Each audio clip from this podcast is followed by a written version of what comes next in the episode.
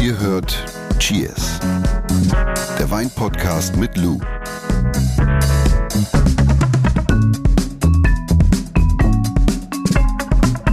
Und wir starten heute mit einer sehr wertvollen Erkenntnis. Ja, die Ja. da wäre. Montag Ah, ja. ist Podcast-Tag. Ja, ab Stimmt. sofort gibt's die neue Cheers-Folge immer nicht mehr Donnerstag, löscht das, sondern gleich zum Start der neuen Woche. Immer montags. Immer wieder montags. cool. Da, da, da. Ja, und, äh, Sonntags, oder? War das? Jetzt die Konversion perfekt. Merkt euch einfach nur Montag. Ja, wir haben uns ja- Montags reinhören. Wir haben uns ja in den vergangenen äh, Folgen schon öfter unterhalten, wie Wein hergestellt wird, äh, wie die Verfahren sind. Heute geht's noch mal um etwas, das sehr essentiell für die Weinherstellung ist, In nämlich jedem die Fall. Gärung. Richtig. Heute sprechen wir über die Gärung bei erstmal, Wein. aber erstmal wollen wir trinken und anstoßen. Jawohl. Und vor allen Dingen erklären, was wir im Glas haben. Cheers. Der Wein der Woche. Ja, im Glas haben wir, ich bin hier am Schnuppern und teilen das gar nicht. Ja, gutes Im Glas Näschen. haben wir ein Merlot aus Italien. Das ist jetzt aus der Serie Perla Terre heißt sie. Demeter zertifiziert. Also es ist ein Wein aus biodynamischem Weinanbau. Es ist vegan. Und es ist auch noch Bio. Hat eine Doppelzertifizierung, was in der Regel dann auch üblich ist. Also es ist ökologisch und biodynamisch und vegan. Ja. Und über Merlot haben wir schon einmal gesprochen und zwar in einer unserer ersten Folgen. Das war in Vorbereitung auf diese Folge heute war Folge 3. Da sprechen wir über unter anderem über Merlot. Merlot, eine der meist angebauten Rebsorten auf der ganzen Welt, wächst so ziemlich überall. Ganz typisch und das finde ich haben wir hier auch, ist so der Duft nach frischen Kirschen, so ein bisschen wie so ein, so ein so Sauerkirschenglas, Sehr. was man aufmacht. Ein bisschen vanillig. Bisschen vanillig, ja, vielleicht auch schokoladig, so Milchschokolade. Mm.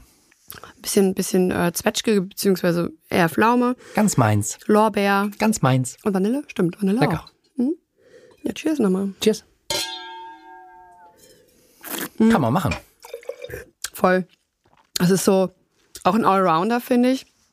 Finde ich zum Essen schön. Zu einfachen Speisen, ein Würstchen vom Grill, blöd gesprochen, vielleicht ein Stück Fleisch vom Grill oder auch Tofu-basierte Gerichte. Da funktioniert es echt gut. Oder was mit Linsen, auch sehr schön. Oder einfach solo, leicht gekühlt, macht das auch Spaß. Also sehr unkomplizierter, schöner Melo. Und jetzt legen wir los mit unserem Thema Gärung bei Wein. Was passiert während der Gärung? Also ich finde es eine sehr schöne Folge, dass wir die heute machen. Das ist eine sehr wichtige Folge auch, weil die Gärung natürlich so ziemlich alles im Wein beeinflusst. Und fangen wir damit an, genau, was passiert bei der Gärung eigentlich? Ohne Gärung erstmal gar kein Wein.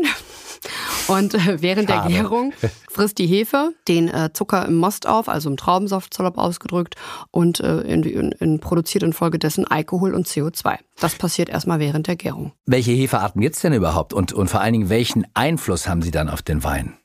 Also, hast du bestimmt schon mal gehört. Also es gibt einmal die sogenannten Reinzucht oder auch Aromahefen. Also das sind äh, im Grunde genommen einfach Hefen aus dem Labor. Da muss ich mir einmal nachhaken. Mhm. Das heißt zum Verständnis, das ist also ein Business. Es gibt Firmen, die stellen Hefen für Richtig. Wein her und Ja. Mhm. verkaufen sie. Äh, über was für Mengen sprechen wir hier? Also, Ich weiß nicht, wie viele verschiedene Hefestämme es gibt, aber es sind aber das sind richtig Companies. genau, das sind richtig große Firmen. Die produzieren halt eben Hefen für bestimmte Zwecke, ne? für, für bestimmte Rebsorten, für bestimmte Aromen, die man halt eben haben möchte in Wein.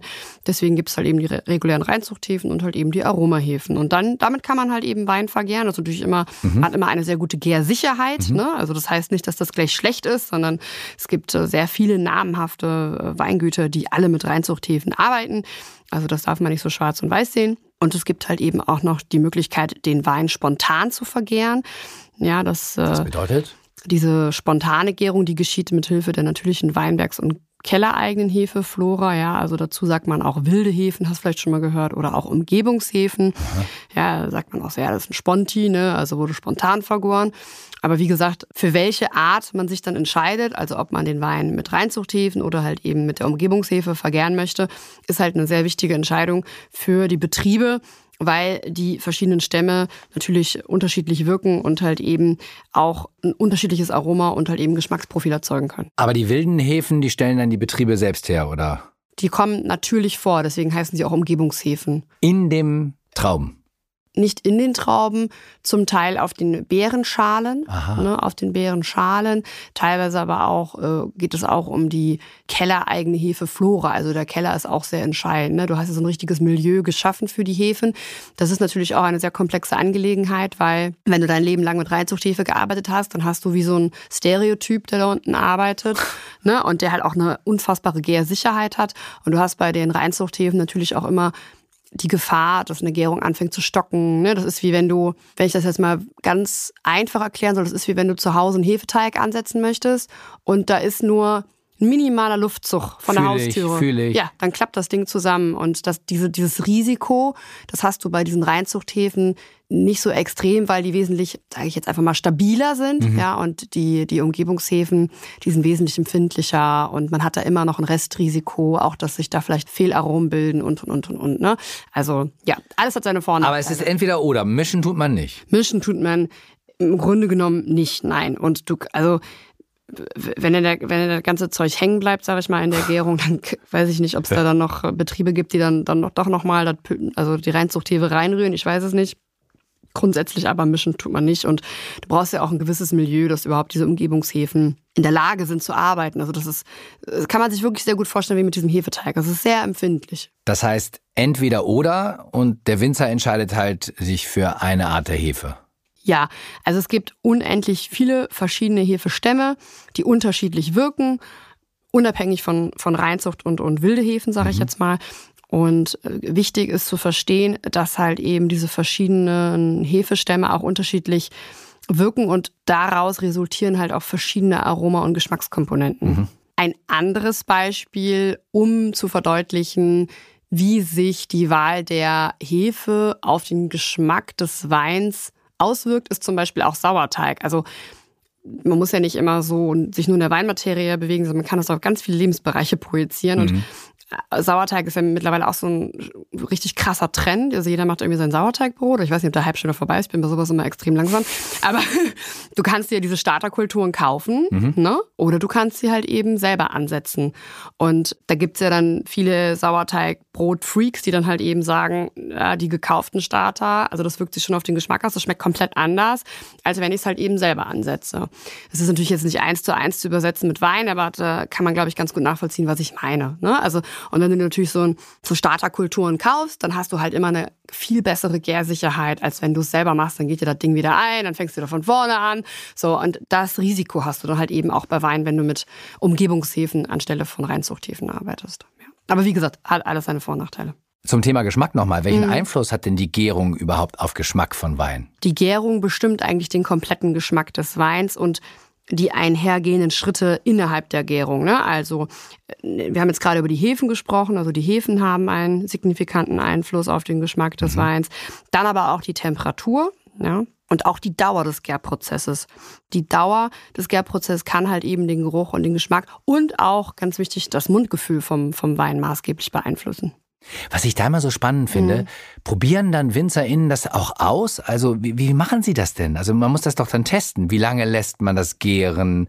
Probieren sie dann zwischendurch? Das geht ja eigentlich gar nicht, weil es ja noch ein Prozess ist, oder? Also du meinst jetzt, welchen Weg man geht? Ja. ja natürlich, das ist natürlich eine Stilfindung. Also mit Sicherheit eine Stilfindung und auch ähm, eine gewisse Experimentierfreudigkeit musst du da schon haben. Du kannst aber auch durch den sicheren Weg gehen. Ne? Also ich mache Reinzuchthefe und vergäre das kontrolliert ne? bei einer gewissen Temperatur, so wie es der Papa zum Beispiel immer gemacht hat. Oder man fängt halt eben an rum zu experimentieren. Das ist eine Stilfrage, was der Betrieb halt eben präferiert oder welche Stilistik er anstreben möchte. Man kann aber schon sagen, dass die Gärung, meinst du die Dauer der Gärung? Ja, ja. Ja, Zum also Beispiel. die, ja, also die Dauer äh, der Gärung, die dauert im Schnitt, sage ich jetzt mal, um den Daumen zehn Tage.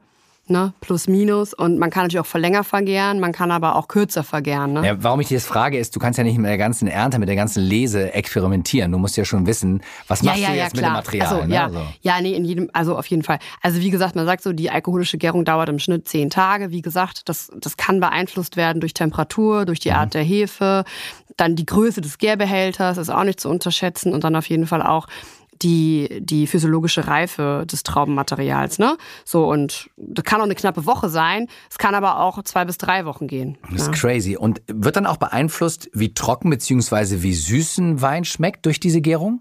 Ja, also das ist halt eben so, also müsste man sich so vorstellen. Also die, die Hefe mh, frisst ja während der Gärung den Zucker auf, ne? Mhm. So und die Hefe, die frisst so lange Zucker, bis nichts mehr, bis kein Zucker mehr da ist und dann fällt die, ich sag jetzt mal richtig Bilderbuch In gesprochen, zusammen. fällt sie einfach in sich zusammen, fällt tot zu Boden und hat da nichts mehr zu tun, ne? So, weil keine Nährstoffe. Job erledigt, Ja, ne? Job ist erledigt, Zucker ist aufgefressen und wenn der ganze Zucker aufgefressen wurde von der Hefe, dann haben wir einen durchgegorenen Wein, also einen trockenen Wein, weil ja auch kein, also weil Hefe nichts mehr zu tun hat, kein Zucker mehr im Wein. So. Und wenn der Winzer oder die Winzerin jetzt aber sagen möchte, ich möchte einen halbtrockenen Wein haben oder einen lieblichen Wein, dann muss ich ja die Hefe irgendwie vorher bändigen und stoppen. Ne? Stoppen in ihrem Vorhaben sozusagen. So. Gibt's da einen Trick, Frau Schmidt? Richtig, so. also äh, die Hefe stoppen kann ich zum Beispiel mit Kühlung. Die braucht ja ein gewisses, ein Ah. gewisses äh, Milieu Ja, von der Temperatur. Halt. Richtig, ich kann mittels Kühlung, das reicht aber oft nicht, deshalb wird dann oft noch filtriert und gegebenenfalls auch geschwefelt. Ne? Also das sind so, so, so Mhm. Die. Möglichkeiten. Kühlung, Filtration, Ja, Schwefelung. Das sind so Möglichkeiten, die, die Gärung vorzeitig zu stoppen, um halt eben den Geschmack zu beeinflussen. Ne? So, und wenn ich, da haben wir auch schon mal eine Folge drüber gemacht, über die Geschmacksrichtungen bei Wein. Wenn ich jetzt einen trockenen Wein habe, also komplett durchgegoren, hat der unter 9 Gramm Restzucker pro Liter, halbtrocken ist 9 bis 18, lieblich äh, 18 bis 45 und, und süß ist alles, was über 45 Gramm Restzucker ist. Verstehe. Ne? Ja. Deswegen haben ja auch oft Weine aus südlicheren Gebieten auch oft höhere Alkoholwerte, ne? weil wir einfach eine höhere Zuckerproduktion haben, schon in der Beere. Also wir haben viel, das ist sehr reifes Material, es ist viel Zucker in der Beere und da hat die Hefe natürlich ordentlich was zu tun. Und wenn ich solche, wenn ich so ein Traubenmaterial oder so den Most aus so einem Traubenmaterial komplett durchgären will, desto höher wird auch der Alkohol, ne? weil die Hefe halt mehr Zucker fressen muss. Wir haben es eben schon mal angerissen, aber versuch's nochmal zusammenzufassen. Also, wovon hängt die Dauer des Prozesses ab? Also die Dauer des Prozesses hängt ab von der Temperatur. Aha. Also du meinst, wie lange die Gärung dauert, Ja. ne? Hängt ab von der Temperatur, von der Art der Hefen, also wilde Hefen, also Umgebungshefen oder halt eben Reinzucht und oder Aromazuchthäfen. Dann auf jeden Fall auch die Wahl des Gärbehälters, insbesondere auch die Größe des Gärbehälters und dann halt eben auch natürlich die physiologische Reife der Beere. Also wie viel Zucker ist da eigentlich drin, welche Aromastoffe, bla bla bla. Okay, und dann hast du gesagt, die durchschnittliche Dauer liegt bei der alkoholischen Gärung so bei zehn Tagen. Mhm. Okay. Ihr könnt dazu übrigens auch nochmal unser aller, aller, aller, aller erste Folge anhören. Da haben wir grundsätzlich, wie du sagst, über die Geschmacksrichtungen gesprochen. Lass uns nochmal das Wichtigste zusammenfassen in Sachen Gärung bei Wein. Also ich habe mir notiert, das Wichtigste. Bei der Gärung frisst die Hefe den natürlich vorhandenen Zucker im Most beziehungsweise Saft auf. Richtig. Und entwickelt Alkohol. Und CO2. CO2. So, man kann den Wein spontan oder durch den Zusatz von Reinzucht oder Aromahefen, wie du gesagt hast, vergären. Beides hat seine Vor- und Nachteile. Genau. Kann man nicht werten. Nicht schlecht oder gut. Es gibt auch Betriebe, die lassen sich eine Hefe machen, ne? Also die haben dann eine Hefe, die für der, also das, da gibt's viele, viele Möglichkeiten. Das heißt nicht gleich, dass das jetzt irgendwie komplett gemachter Wein ist. Und die Gärung und somit auch die Hefeart, die Temperatur, hast du ja eben gesagt, und auch die Dauer der Gärung hat einen großen Einfluss, den Einfluss auf Geruch und Geschmack des Weins. Richtig. Ja, Crazy. alles erst rein hier Alles richtig. zusammengefasst. Die Frage der Woche. Du, eine Hörerfrage von Tino aus Wismar habe ich noch. Er schreibt, sind Weine mit höheren Alkoholwerten automatisch schlechter?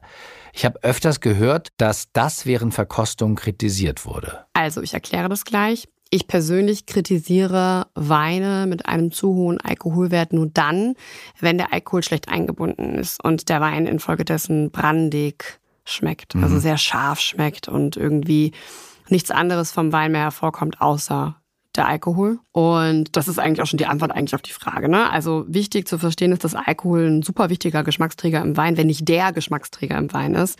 Und im besten Fall sollte Alkohol immer für ein wohliges und strukturiertes Mundgefühl sorgen. So.